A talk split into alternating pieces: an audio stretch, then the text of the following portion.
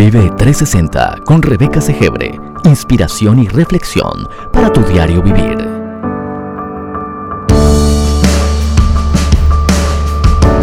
Bienvenidos.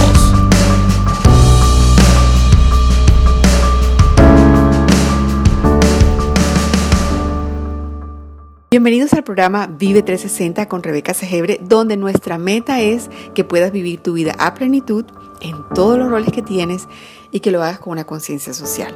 ¿Qué significa esto?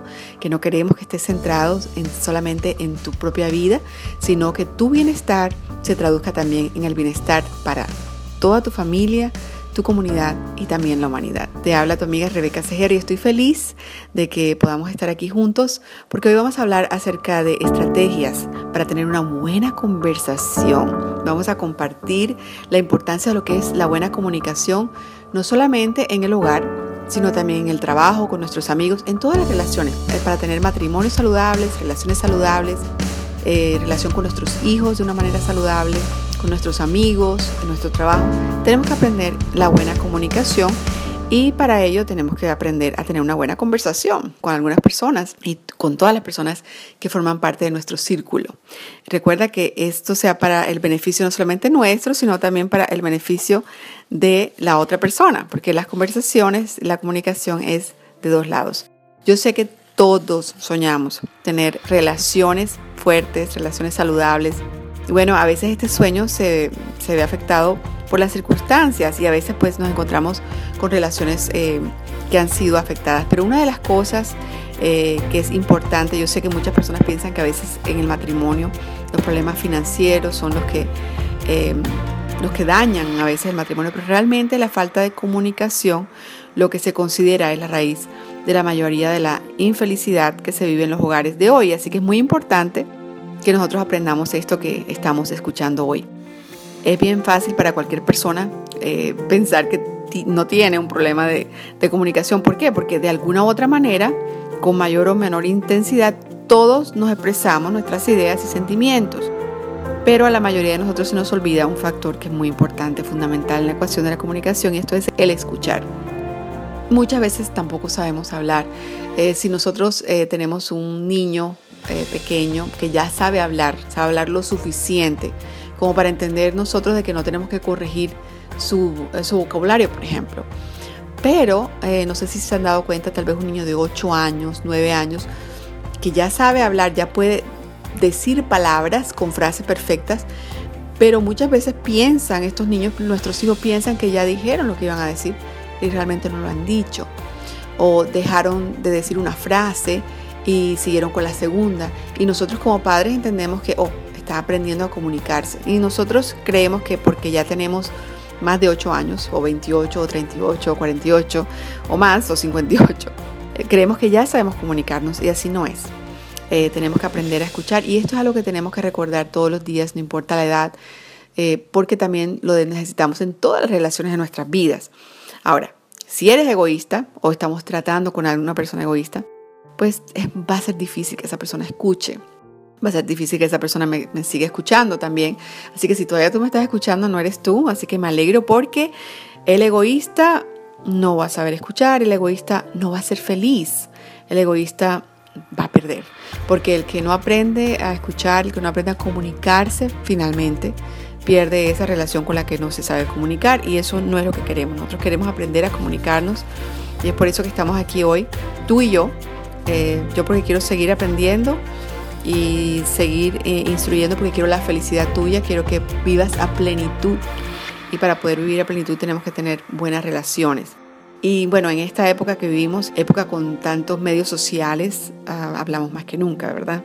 Y tenemos más conversaciones que nunca. Y es posible que a veces estemos hablando solos y no nos demos cuenta, sobre todo en las redes sociales. Eh, tal vez no tengamos un diálogo, pensamos que tenemos un diálogo y tal vez eso se transmite a nuestra vida eh, con las personas que tenemos enfrente de nosotros. Cuando estamos en una fiesta, en una reunión, en la mesa, sentados juntos eh, como familia, tal vez pensamos que podemos seguir la conversación como en los medios sociales y y no estamos dialogando, estamos solamente teniendo un monólogo. Tenemos que tener una intención, aun cuando estamos en los medios sociales, de tener conversaciones, no solamente hablar. Pero ¿cómo se describe una conversación que realmente em, sea agradable para los dos lados? O sea, una, conversación que realmente sea una buena comunicación. Bueno, eh, yo te puedo describir una comunicación que es monóloga, aquella que cuando la persona aún está enfrente tuyo, pero está distraída, está pensando en qué va a decir, lo próximo que va a decir. Por ejemplo, en los medios sociales sería, tú solamente hablas, nunca miras tus mensajes, nunca miras si las personas tienen algún comentario, eh, lo miras, pero realmente no lo escuchas, no, no lees en, en las palabras. Y cuando estamos enfrente de las personas, eso se puede traducir, por ejemplo, en estamos distraídos pensando en qué vamos a decir sin ni siquiera escuchar lo que la persona nos está diciendo si es que le damos la oportunidad a la persona. Y en este momento, mientras yo hago este programa, este podcast, estamos eh, en los debates, los debates políticos, que son súper divertidos si uno eh, no estuviera en el viviendo en el país, eh, sino que estuviéramos hablando de otro país, bueno, si, fuéramos egoístas también. Pero es un poquito estresante verlo cuando estamos hablando de personas que están diciendo que quieren liderar nuestro país. Y cuando tú miras los debates y la manera como se comunican eh, y la forma como se ofenden, la forma como no contestan las preguntas que realmente las personas quieren que sean contestadas, pues esto totalmente te describe una comunicación incorrecta, eh, una comunicación que no es buena, pero también, bueno, también nos preocupa, ¿verdad? Un poco porque son los líderes. Eh, los líderes hoy en día, los que están en los debates, el uno habla encima del otro y es como que quieren hacer más ruido para ser escuchados. Y esto es triste. Yo entiendo que ellos tienen que tratar de hacer ese ruido porque en los medios sociales si tú no haces ruido supuestamente no vas a ser escuchado, lo cual no es completamente real y verdadero.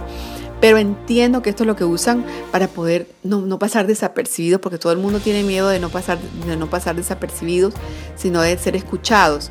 Pero eh, algunos de ellos, eh, los que hablan más fuerte, que, que se han hecho escuchar de la manera equivocada, están pagando ahora un precio bien, bien alto y a veces ni les importa. Y esa es otra parte que nos preocupa, que, que no les importe lo que la, que la gente a los que ellos van a servir piensen. Entonces, bien difícil. Y si en tu casa, por ejemplo, te acostumbras a hablar uno encima del otro y que el que habla más fuerte gana, imagínate, ¿quién va a ganar? ¿El que ofende más? Pues te, digo que si así es lo que está pasando en tu hogar, si es así como lo que está pasando en nuestro, en nuestro país hoy en, hoy en día, me duele mucho, nuestro país, los Estados Unidos, me duele mucho porque yo sé que eso no es sano y que daña relaciones y no queremos eh, líderes dañinos, líderes que no saben comunicarse. Bueno, entonces, ¿cuál es, eh, cuál es la manera, la mejor manera de comunicarnos? Bueno, yo, he estudiado algunas estrategias para comunicarnos y como te digo, las personas egoístas, no importa cuánto estudies, si no tienen buena voluntad hacia las relaciones, no importa todas estas estrategias que te vamos a decir o que, o que la ciencia nos dé, no van a funcionar. Hace poco eh, estudié em, acerca de un trabajo que se hizo en la Universidad de Harvard eh, lo que se llama la ciencia de la felicidad y se descubrió que la felicidad viene de las relaciones. Y yo me decía, wow, qué bien. Si tú puedes tener buenas relaciones, pues tú vas a ser feliz. O las personas que han tenido buenas relaciones, no importando su nivel social, eh, cómo comenzaron, si empezaron pobres y terminaron ricas, o si empezaron ricas y terminaron pobres, porque este estudio fue hecho a través de tres o cuatro generaciones de personas.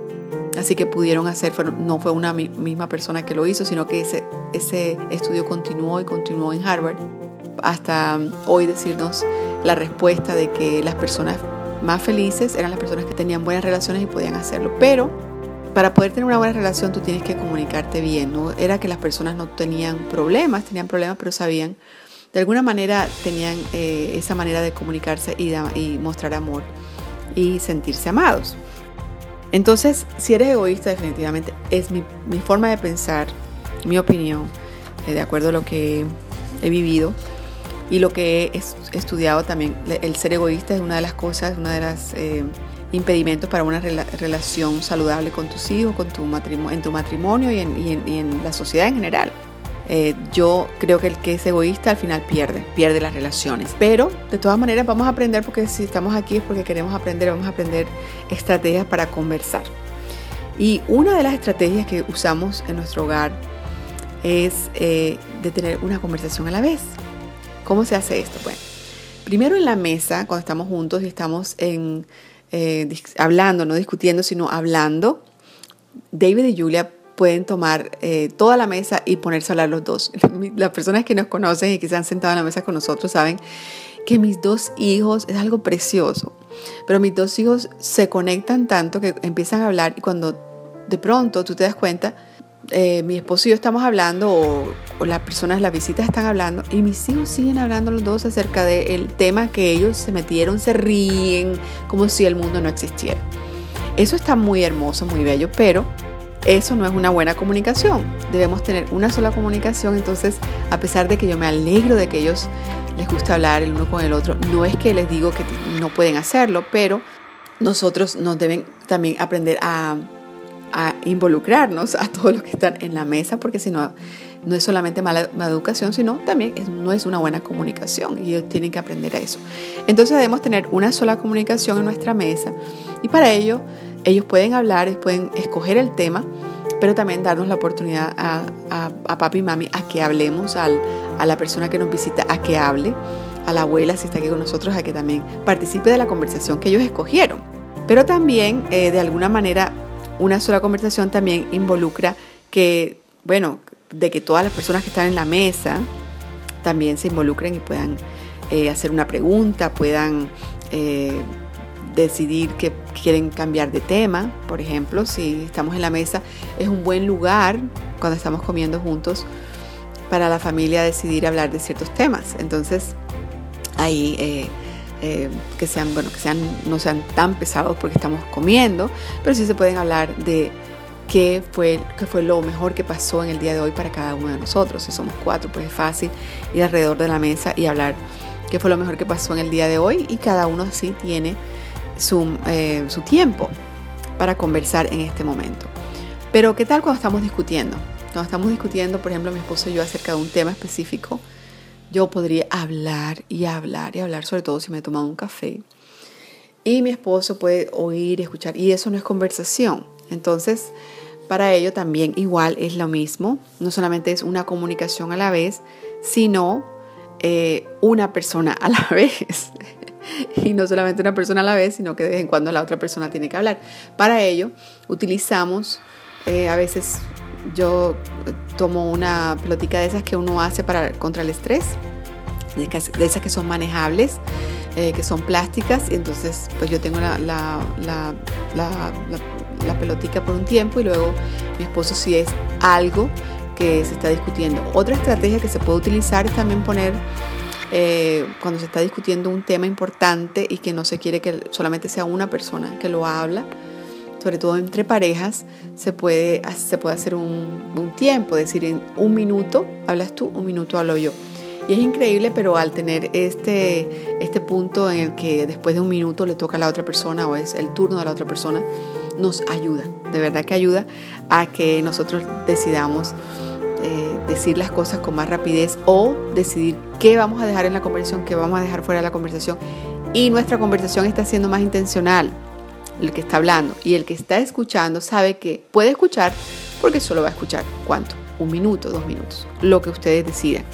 Así que eso es una muy buena estrategia para comunicarnos cuando el asunto es un poquito de discusión, algo que hay que discutir y tomar una decisión.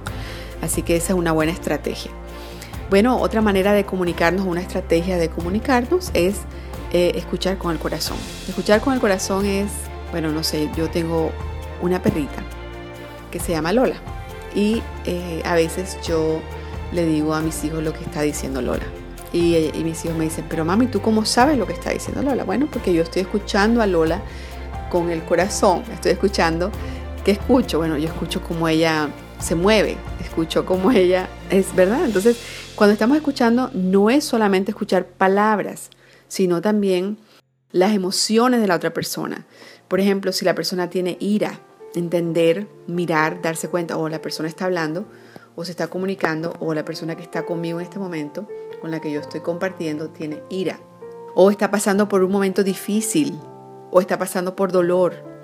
Entonces, a veces no es tratar de racionalizar o, arreglar algo, pero escuchar con el corazón. Escuchar es con el corazón, es como le decía, como cuando uno hace con nuestros, con nuestros pets, con nuestros animalitos, con nuestras mascotas, que estamos escuchando, viendo sus reacciones, viendo sus caritas, viendo cómo mueven la colita, viendo cómo, dónde están sentados, dónde no se sentaron, qué hicieron. Igualmente, nosotros cuando, eh, cuando vemos eh, las expresiones de la persona con la que estamos hablando, podemos darnos cuenta cómo se encuentra y de esa manera también nosotros comunicarnos con ellos. No, no, como les dije, no solamente para racionalizar o para decirles lo que pensamos, sino para escuchar, para conectarnos. Y a veces eh, eh, tenemos que tener cuidado de no ser artificiales, no solamente conectarnos diciendo cosas que todo el mundo dice como entiendo tu dolor, conozco cómo te sientes. Si realmente no, no sabes, no sabes, está bien.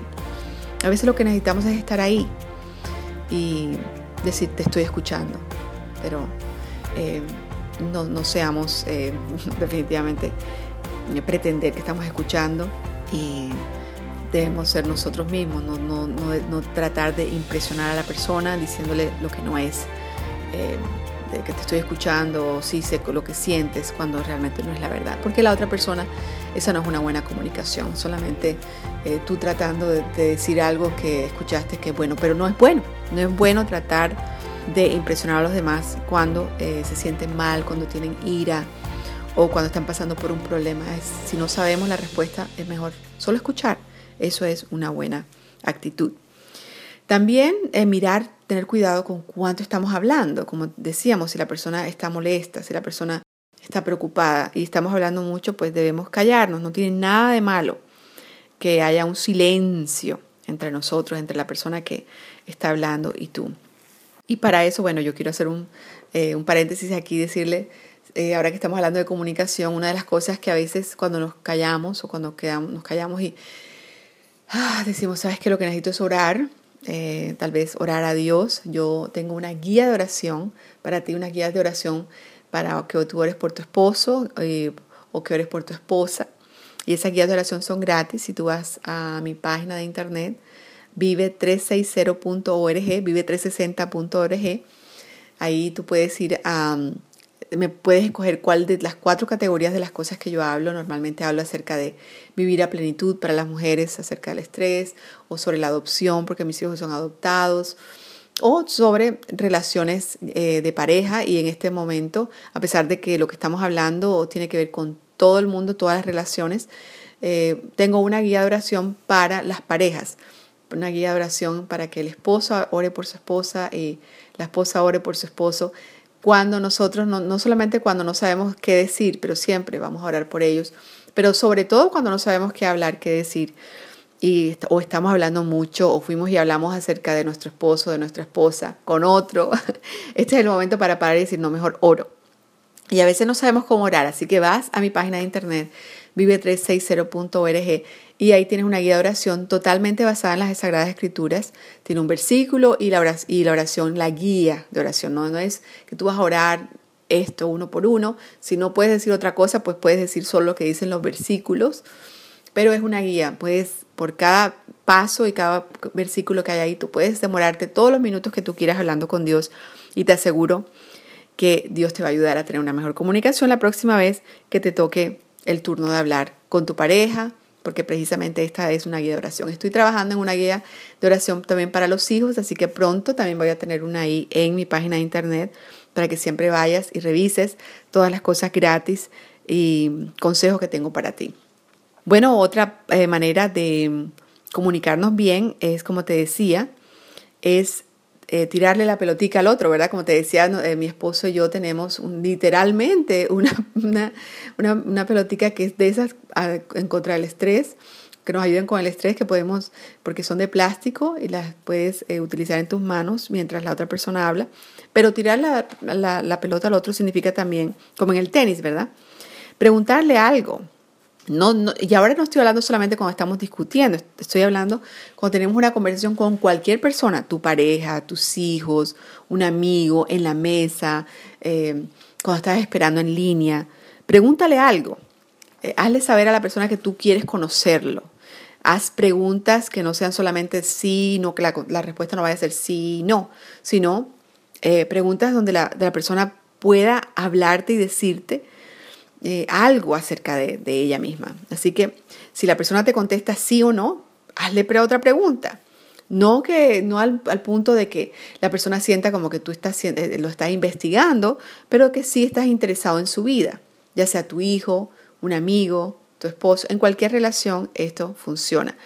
Em, dale un feedback, o sea, dale em, una retroalimentación. Yo le doy gracias a Dios que he aprendido de retroalimentación también en mis entrevistas, por ejemplo. La persona que lo ha hecho mejor, y esto para alabarlo, es eh, Ismael Cala. Cuando eh, Dios me dio la oportunidad, ¿verdad? Que Ismael me entrevistó y las muchas veces en que, en que he podido hablar con él, o bueno, tengo una entrevista que le hice a, Ismael acerca del servicio y, y, Deja tu huella, nuestra campaña Deja tu huella, de cómo debemos servir a los demás. Y bueno, una de las cosas que aprendí con Ismael cuando, cuando él entrevista, cuando tú puedes ver, es que él, no él se coloca en la conversación y está hablando contigo. Él no está mirando sus notas a ver cuál es la próxima pregunta que él va a hacer. No, él está ahí contigo y nota cuando, él, cuando tú estás sonreído, cuando tienes miedo, cuando estás... Y de acuerdo a eso, él te retroalimenta. Entonces, eso lo debemos aprender a hacer. Es más, él siempre dice que el, el saber hablar es el saber escuchar, el arte de saber hablar es el, de saber escuchar. So, estoy totalmente de acuerdo con él. Así que debemos tomar esa, esa iniciativa de Ismael eh, muy bien. Bueno, la comunicación implica dos pasos, no solamente es el hablar, eh, el hablar, sino también el escuchar. Pero ¿cómo se debe escuchar? Bueno, los oyentes activos, decíamos que notan la expresión facial, la, postura del cuerpo, el tono de la voz, las palabras que usan la persona, ¿verdad? También eh, cuando estamos escuchando cabecean o dicen que sí, dicen algo que indica que están prestando atención. También eh, los oyentes activos, porque eso es lo que es la buena comunicación, escuchar activamente, usan empatía, ¿verdad? ¿Qué es empatía? Bueno, según el diccionario, la empatía describe la capacidad eh, de una persona de entender la manera en que se siente la otra persona y compartir sus sentimientos, lo cual puede llevar a, una mejor comprensión del comportamiento y también de la toma de decisiones. Es la habilidad para entender las necesidades, los sentimientos, los problemas de los demás, poniéndonos en el lugar de la otra persona. Y así tú vas a poder responder de una manera correcta, ¿verdad? Entonces, esos son los eh, las personas que son oyentes activos. Todos queremos comunicarnos así, ¿verdad? Eh, el simple hecho de compartir lo que leímos en un libro nos acerca, nos dicen los científicos, ¿verdad? Yo sé que eh, hay que tomar tiempo no solamente para escuchar, sino que también hay que tomar tiempo para hablar. Y entonces decimos, ok, vamos a tomar tiempo para hablar, porque no lo podemos dejar solamente cuando tenemos problemas, debemos hablar de cosas que son de intereses para toda la familia, por eso son importantes las conversaciones en la mesa, como decíamos al principio, eh, hablar de las cosas triviales, de las cosas importantes, pero también, eh, también hablar de cosas como el, eh, de, política, conocer el punto de vista del otro, respetarlo, compartir experiencias que vivimos en el trabajo, etcétera. Todo esto, compartir ideas, todo esto nos acerca. Estamos hablando de la importancia de la comunicación en familia, la importancia de comunicación en todas las relaciones. Hablamos de, que la comunicación implica dos pasos, el hablar y el escuchar, y que debemos tomar tiempo para hablar y no solamente para expresar, no solamente para expresar eh, nuestras ideas, y tampoco solamente cuando solamente existen problemas. Pero cuando existen problemas debemos saber también comunicarnos. Eh, yo creo que voy a tener un programa completo en hablar acerca de cómo debemos comunicarnos cuando ya existen diferencias y desacuerdos, porque esto es muy importante también. Cualquier desacuerdo, cualquier eh, pensamiento que se puede expresar de una manera positiva, sin juzgar las intenciones del otro y sin causar daño, pero también cuando estamos eh, discutiendo, cuando ya tenemos desacuerdos, también podemos decir cosas que van a dañar a los demás. Entonces vamos a tener todo un programa para hablar de eso. Pero hoy hemos hablado de la importancia de la buena comunicación, de esa comunicación que se hace en pareja, que debemos dejar de ser egoístas. Si tú eres egoísta no vas a escuchar, no vas a ser feliz y vas a perder. Debemos usar eh, reglas en nuestras mesas cuando estamos en familia, reglas para que todos podamos comunicarnos, todos tengamos el turno de hablar.